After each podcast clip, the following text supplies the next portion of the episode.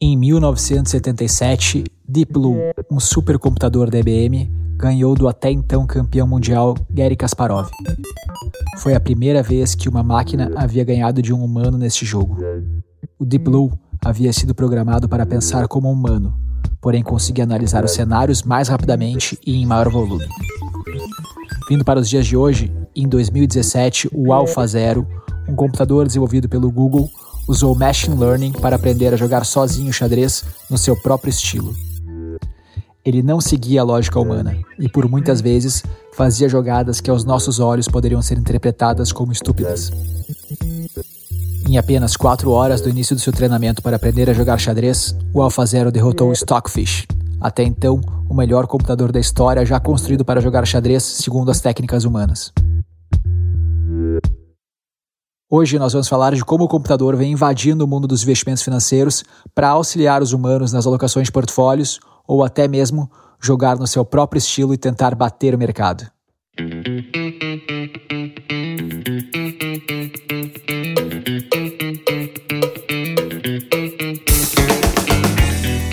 Olá pessoal, sejam bem-vindos a mais um episódio do A Virada. E dessa vez a gente vai falar sobre um tema muito importante e especialmente nesses tempos de quarentena, de Covid, que é o futuro do mercado de investimentos. Todo mundo certamente está preocupado com a queda do mercado de ações, com a crise que está chegando uh, e também com a queda das taxas de juros, né, que faz os rendimentos de todo o mercado, em especial os de renda fixa, caírem a níveis muito baixos. E como a gente ouviu nessa introdução que o Gustavo nos trouxe, a gente está vendo um papel muito importante da tecnologia no mercado financeiro como um todo. E aos poucos, né, a tecnologia, os algoritmos estão substituindo os humanos, também no mercado financeiro. E a gente selecionou, como sempre, três temas relacionados ao futuro dos investimentos para aprofundar. O primeiro deles são os robo-advisors, que é a utilização da tecnologia para substituir ou para melhorar o trabalho dos consultores financeiros. A segunda tecnologia ou inovação que a gente vai falar é sobre os fundos quantitativos, que basicamente são gestores de recursos que utilizam tecnologia para bater o mercado. E por último, a gente vai falar sobre o futuro dos investimentos alternativos. É isso aí, Bruno. E para abrir o programa em grande estilo, a gente conversou com André Portilho, um dos sócios do BTG Pactual, que traz para a gente algumas perspectivas de mercado dos próximos anos que estão intimamente ligadas com essas três tecnologias que a gente elegeu para falar nesse programa. Meu nome é André Portilho, sou sócio do Banco BTG Pactual, onde eu estou há 20 anos. Trabalhei na mesa de operação minha vida inteira e agora, mais recentemente, sou responsável pela área de ativos digitais do banco. Tentando olhar aqui, cara, eu estou vendo três mega tendências que já estão acontecendo de uma forma ou de outra há algum tempo. A primeira é a japanização do mundo, ou seja, é esse ambiente de crescimento baixo e juros baixos e estagnação econômica, inflação, até mesmo deflação. Uma outra tendência, e a gente observa muito mais nos Estados Unidos nos últimos anos, é a passivização da indústria de investimentos. O que, que, é isso? Durante muito tempo, a indústria de investimentos era basicamente de gestão ativa, ou seja, você pagava alguém para ele gerir ativamente esses recursos. De um tempo para cá, as pessoas começaram a questionar se o quanto elas pagavam para esses gestores ativos valia realmente a pena, vis-à-vis que a grande maioria desses gestores não batia as médias de mercado. Com isso, nos últimos 10 anos pelo menos, vem havendo uma fuga de recursos da indústria de gestão ativa para a indústria de gestão passiva, principalmente em ETFs, que são fundos negociados em bolsa, e a indústria de fundos passivos, que apenas seguem as médias de mercado. E uma terceira mega tendência é a globalização do mundo dos investimentos para o cidadão comum. Se a gente for observar bem, a nossa vida digital já é muito globalizada. Você tem acesso a praticamente qualquer informação do mundo, consegue se comunicar com qualquer pessoa do mundo, mas quando você olha para o acesso aos investimentos e ao mundo das finanças para o cidadão comum que não tem muito dinheiro, ela ainda é um, ainda é um mundo muito restrito. Você está muito acostumado a investir em fundos locais, em gestores locais, em empresas locais, em produtos de renda fixa locais. É, isso é uma coisa que, com o avanço da tecnologia, o cidadão comum começa a ter acesso a possibilidades e oportunidades de investimento fora do seu país.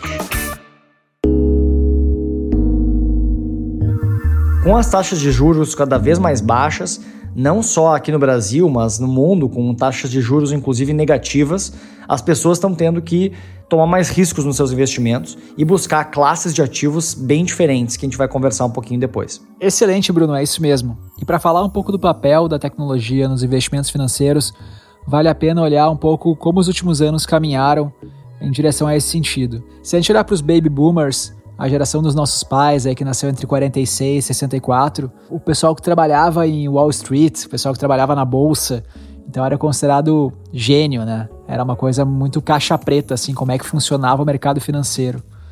Quando a gente olha a nova geração que cresceu com a internet, né, tá acostumado a ter acesso e informação a tudo, tá acostumado com uma transparência gigantesca e consegue ser curiosa o suficiente para aprender como funcionam as coisas na prática. Isso foi não só criando uma ojeriza e esse modelo de caixa preta, onde, por exemplo, investimentos financeiros não são bem explicados, não dá para se entender o rendimento de cada produto, etc. Mas também é uma possibilidade maior dessa geração uh, entender melhor como funcionam os investimentos e aprender como tratá-los. E obviamente que essa tendência a maior transparência foi potencializado com a crise de 2008, onde essas pessoas aí que eram considerados gênios, que tinham toda a nossa confiança para operar nosso dinheiro, se demonstraram responsáveis por toda a bagunça que aconteceu no mercado e que acabou afetando o mundo inteiro. Realmente acho que 2008 foi um ano bastante importante porque começou a mudar o papel dos bancos, com diversos bancos tendo problemas financeiros, quebrando e tendo que ser resgatados pelo governo americano.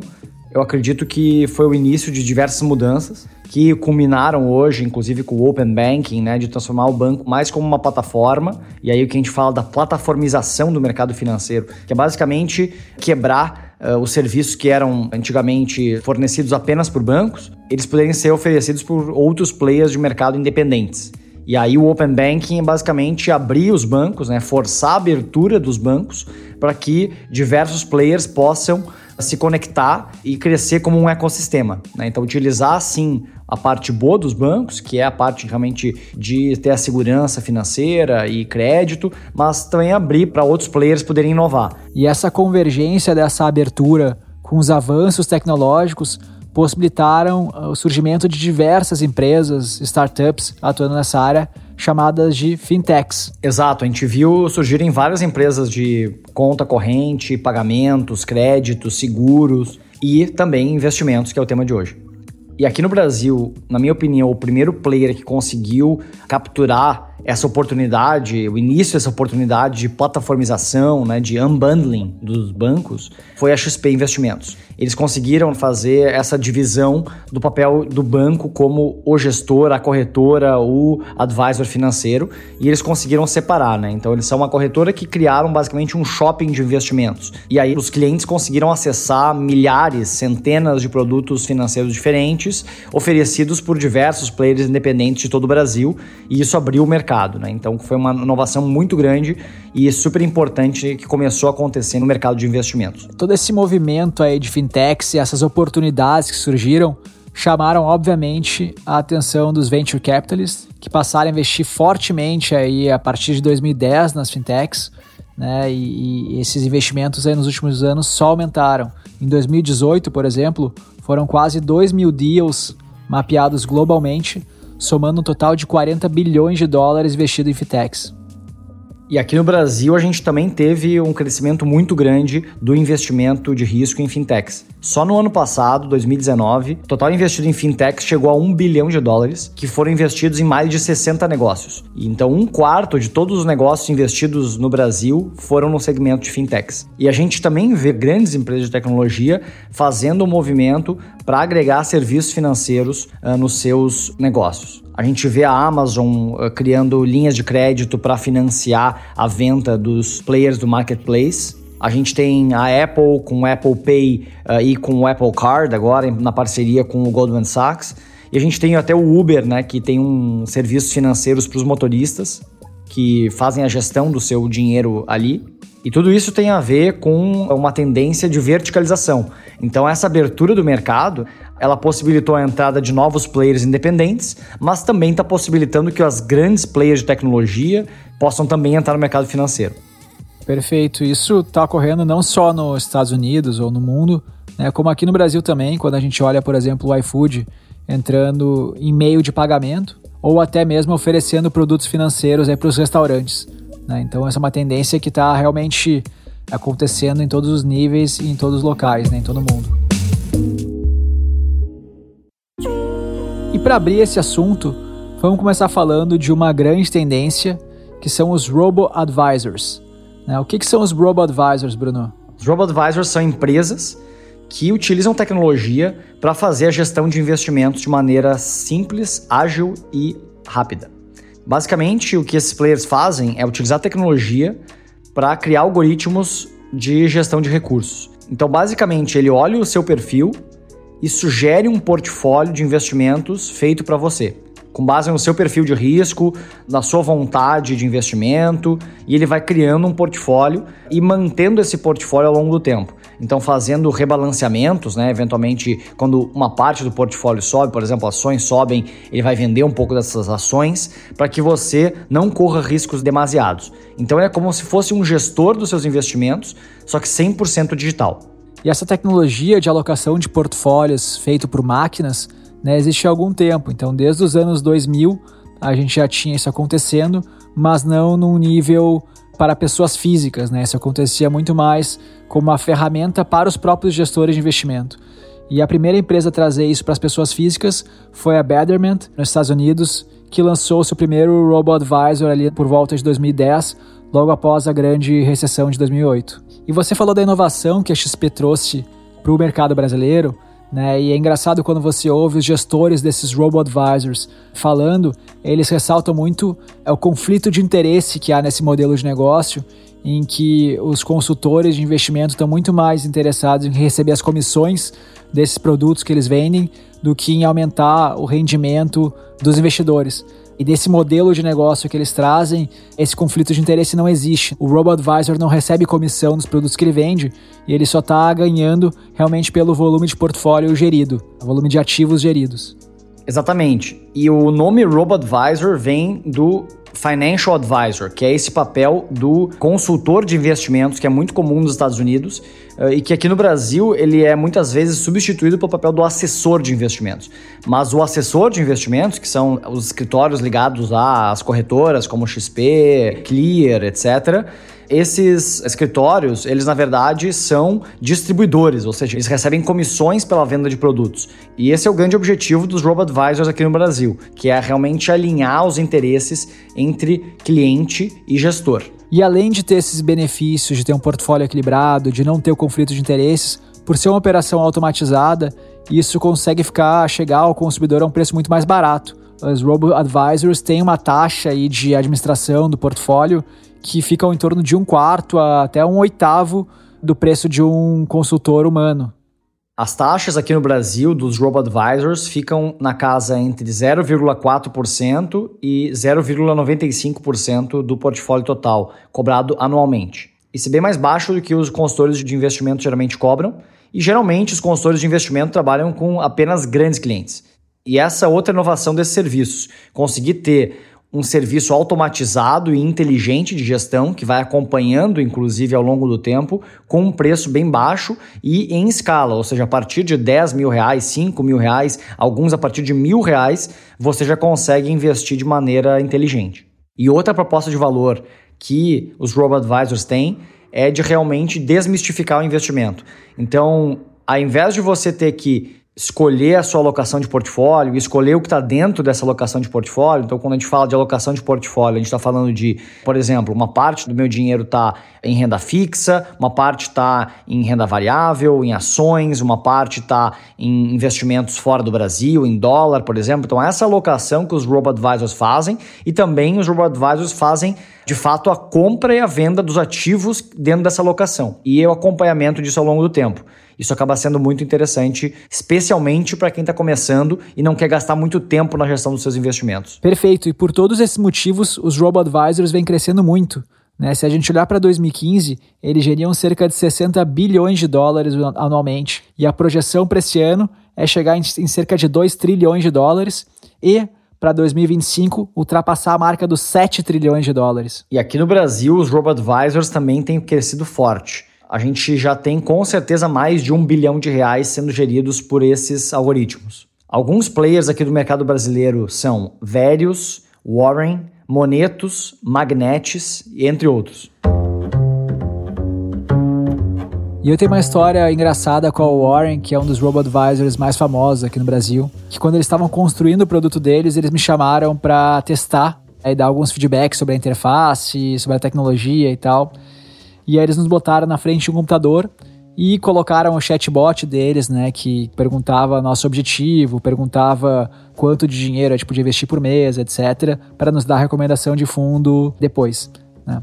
E aí a primeira pergunta era exatamente essa: qual o seu objetivo? Qual a sua meta?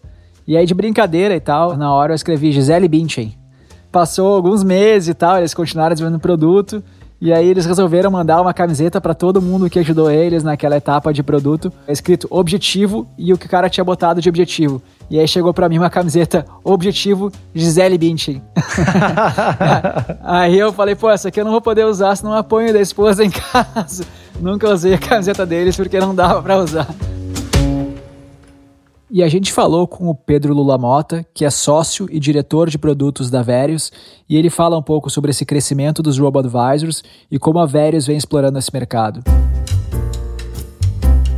Olá pessoal, Pedro Lula Mota falando, sou diretor e gestor responsável pelas carteiras da Verius Investimentos, uma gestora de recursos aí de 350 milhões de reais que também é uma startup que usa o modelo aí de robo-advisor para fazer gestão das carteiras. E falando um pouco do que a gente enxerga para os próximos anos no mercado de investimentos mesmo, é, eu acho que a gente está passando por uma praticamente revolução dentro da forma de investir no Brasil, né? Estamos saindo dessa cultura de rentismo e renda fixa e o investidor está praticamente sendo empurrado para novas formas de investir, necessidade aí de diversificação do patrimônio, busca de produtos mais rentáveis, ele necessariamente precisa entender melhor os riscos, as taxas envolvidas, e então é, abre-se um novo mundo aí para o investidor buscar ao passo que novas propostas estão surgindo a todo momento. Né? Então, as próprias fintechs são um exemplo disso.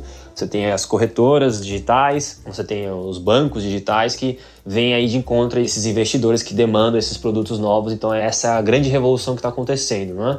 E acho que tem um papel central aí que é a figura do assessor de investimento. A Verus ela tem um modelo de robo-advisor. A gente entende que o Brasil ainda está entrando no ciclo de Human Advisor, né? Até pouco tempo atrás, o investidor brasileiro investia com um gerente de banco, agora está fazendo essa migração para o assessor, que já é um, belo de um avanço, que consegue oferecer um atendimento mais personalizado, com produtos com maior valor agregado, fazer algum tipo de consultoria financeira. Mas para os próximos anos a gente concorda que esse modelo ele vai se aprofundar, mas também o modelo de robô advisor, que é o modelo da Verius, né, o robô de investimentos, que seria aí o cliente sendo atendido por um algoritmo. E a gente entende que faz muito sentido, porque é uma solução que é altamente escalável, altamente personalizável, com custo baixo, muita transparência, tende a ter um conflito de interesse muito menor e com uma satisfação do cliente bem grande, porque você acaba tirando aquela fricção, principalmente do relacionamento humano, para é, tomada de decisão, toda hora que você precisa investir, resgatar. Cada vez mais as pessoas se relacionam né, via aplicativos e via celular e digitalmente e nada melhor que um algoritmo para poder organizar a sua vida financeira, né? Isso tudo alinhado aí até uma colocando uma, uma variável de inteligência artificial, né? Que vai passar ali meses ou anos entendendo a sua vida financeira, entendendo todo o seu fluxo financeiro, os seus aportes, resgates e pagamentos, e vai poder também te propor soluções e sugestões e vai conseguir conduzir a sua vida financeira com maior qualidade, né? Então, eu acho que para o longo prazo, quem conseguir combinar essa questão da escalabilidade com personalização e entregar valor para o cliente final de forma muito transparente e muito, de fato, personalizável, né, que atenda cada demanda específica de cada pessoa, né? Então, isso acho que é a chave para os próximos anos.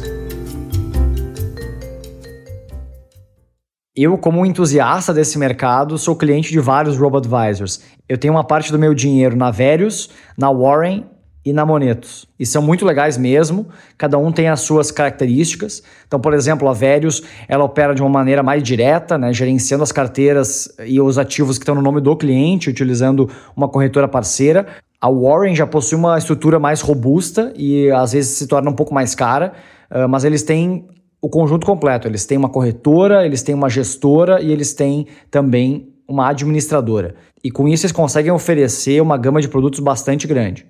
E a Monetos foi a primeira a ter ações diretamente investidas no portfólio. Então, cada um tem as suas características e eu sugiro vocês entrarem lá, pesquisarem, fuçarem e encontrarem qual é a melhor solução para vocês mas vale muito a pena os robo-advisors pela questão de custo e realmente de facilidade para investir em um portfólio balanceado. E nesse segundo bloco, a gente vai falar dos fundos quants, que são fundos que utilizam algoritmos muito complexos e análises quantitativas para criar modelos de investimento considerando diversas variáveis que vão além da performance das empresas, da, da, leitura dos balanços, mas também consideram questões de momento, questões econômicas, políticas e uma série de variáveis para a partir disso determinar os melhores investimentos para cada fundo. Então, Bruno, se puder nos ajudar a entender a diferença desses algoritmos que são os robo-advisors para esses algoritmos e esses modelos que são os fundos quants, seria acho que bem interessante, aí que é um pouco confuso esse tema. Com certeza, os algoritmos estão tomando o mercado financeiro. Os fundos quant ou quantitativos basicamente são uma abordagem, um uso diferente da tecnologia para investimentos. No caso dos robo-advisors, os algoritmos são utilizados para fazer uma alocação inteligente de dinheiro em escala.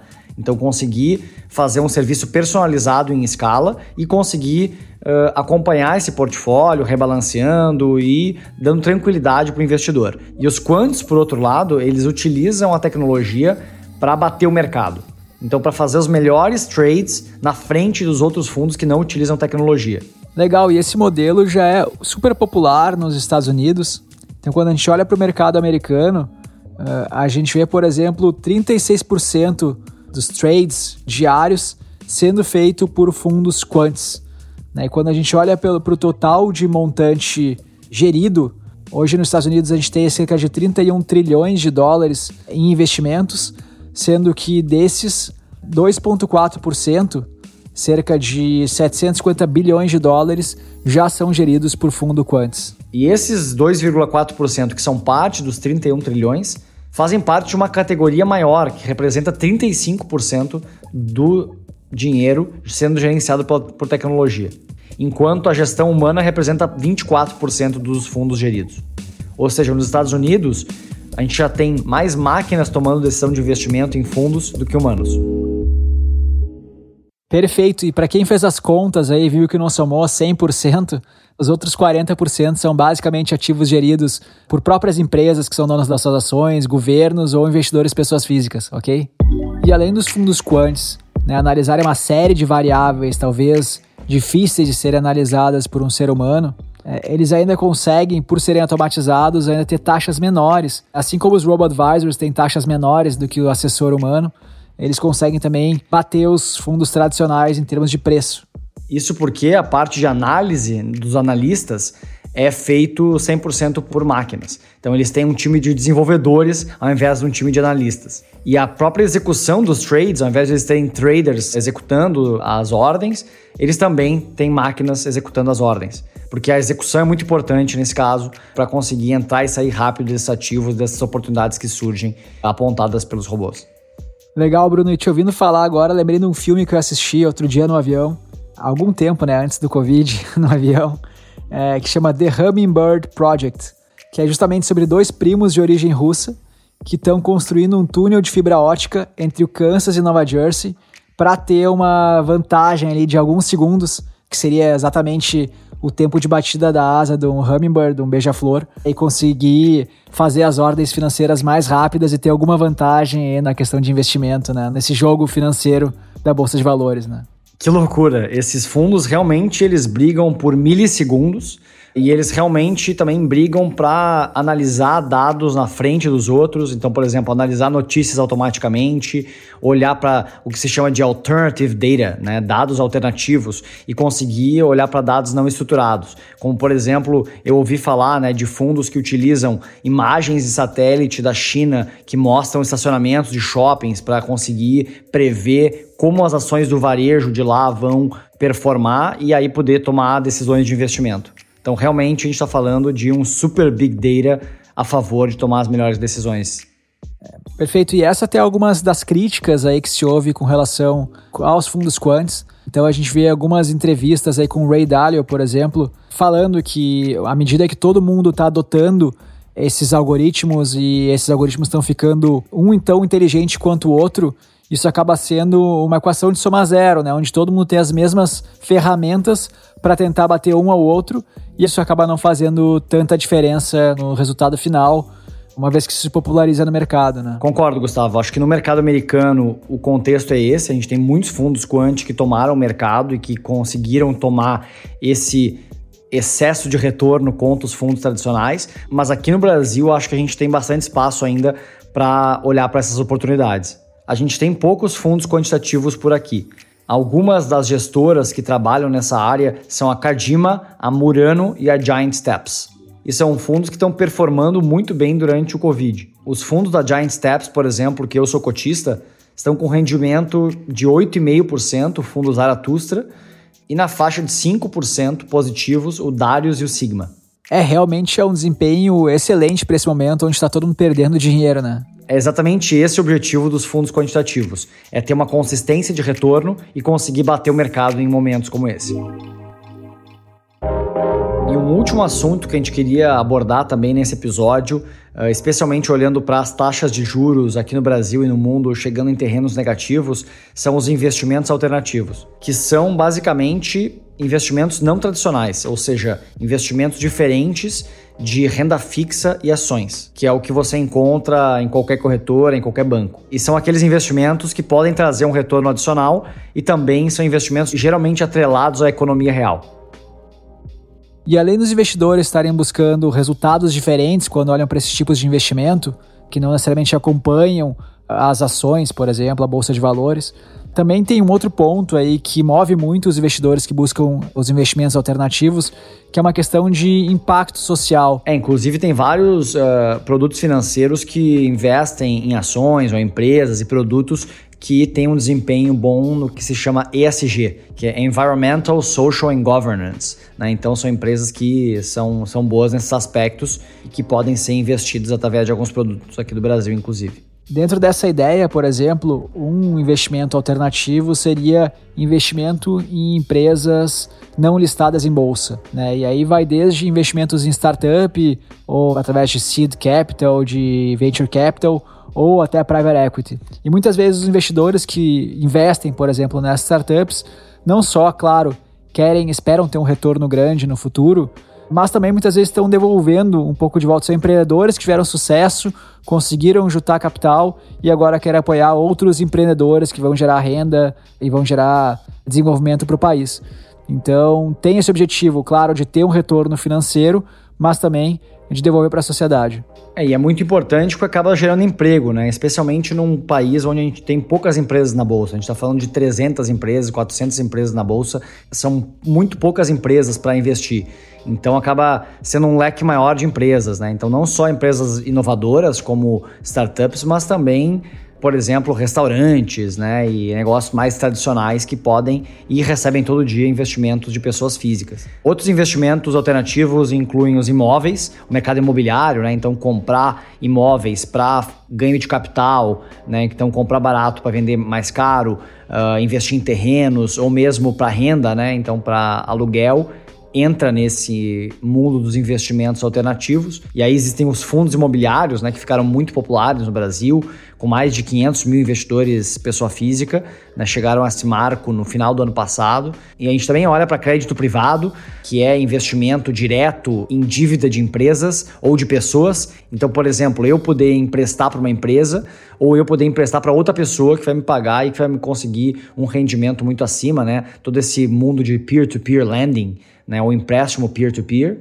E a gente tem também commodities alternativas como criptomoedas. E existe esse conceito aí popularizado de que investimentos alternativos são investimentos uh, de maior risco, de menos liquidez e, obviamente, claro, maior retorno. Mas é importante olhar que investimentos alternativos é uma categoria super grande e generalizada, né? Tem muita coisa diferente aí dentro.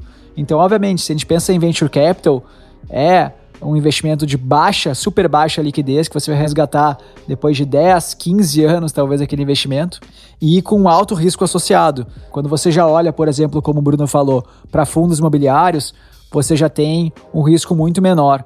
Né? Quando você olha para criptomoedas, você tem alta liquidez.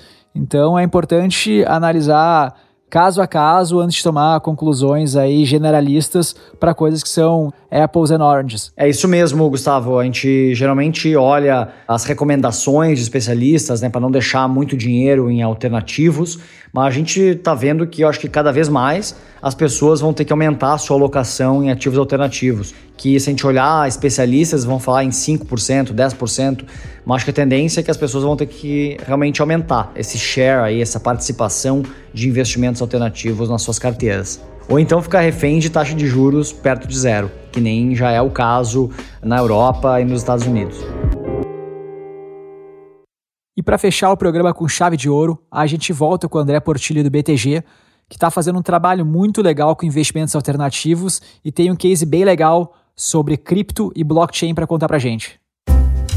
Olha, a gente no banco está fazendo, a gente sempre está explorando novas possibilidades de trazer produtos que façam sentido para os nossos clientes. Mais recentemente, nessa parte de ativos alternativos e em cima desses contextos que eu falei aqui de tecnologia, de dar mais acesso, a gente começou a explorar como usar tecnologias de blockchain e criptomoedas para melhorar a forma como a gente oferece nossos produtos para os clientes. Então, em cima disso, no ano passado, a gente emitiu o primeiro token representando um ativo imobiliário, ou seja, um security token feito por um banco de investimento no mundo.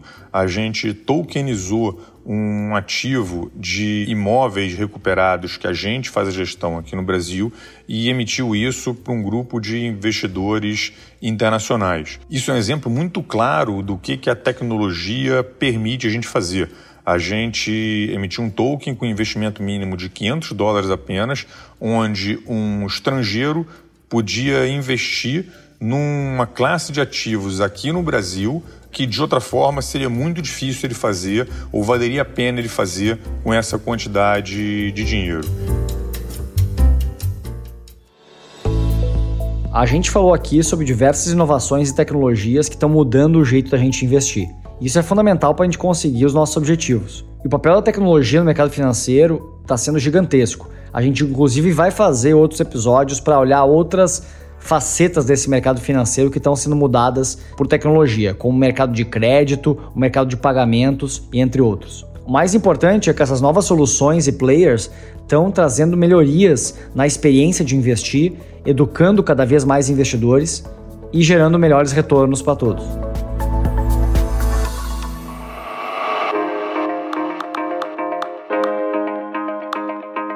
E a gente está encerrando mais um programa. E se você gostou desse assunto é, e quer ficar rico, mas não só de dinheiro, de conhecimento, não deixe de acompanhar e seguir o A Virada na sua plataforma de podcasts favorita. Então dá um subscribe, dá um assinar e nos acompanhe toda quarta-feira um novo episódio. E é isso aí, pessoal. Muito obrigado. Tchau. Até a próxima quarta. Tchau.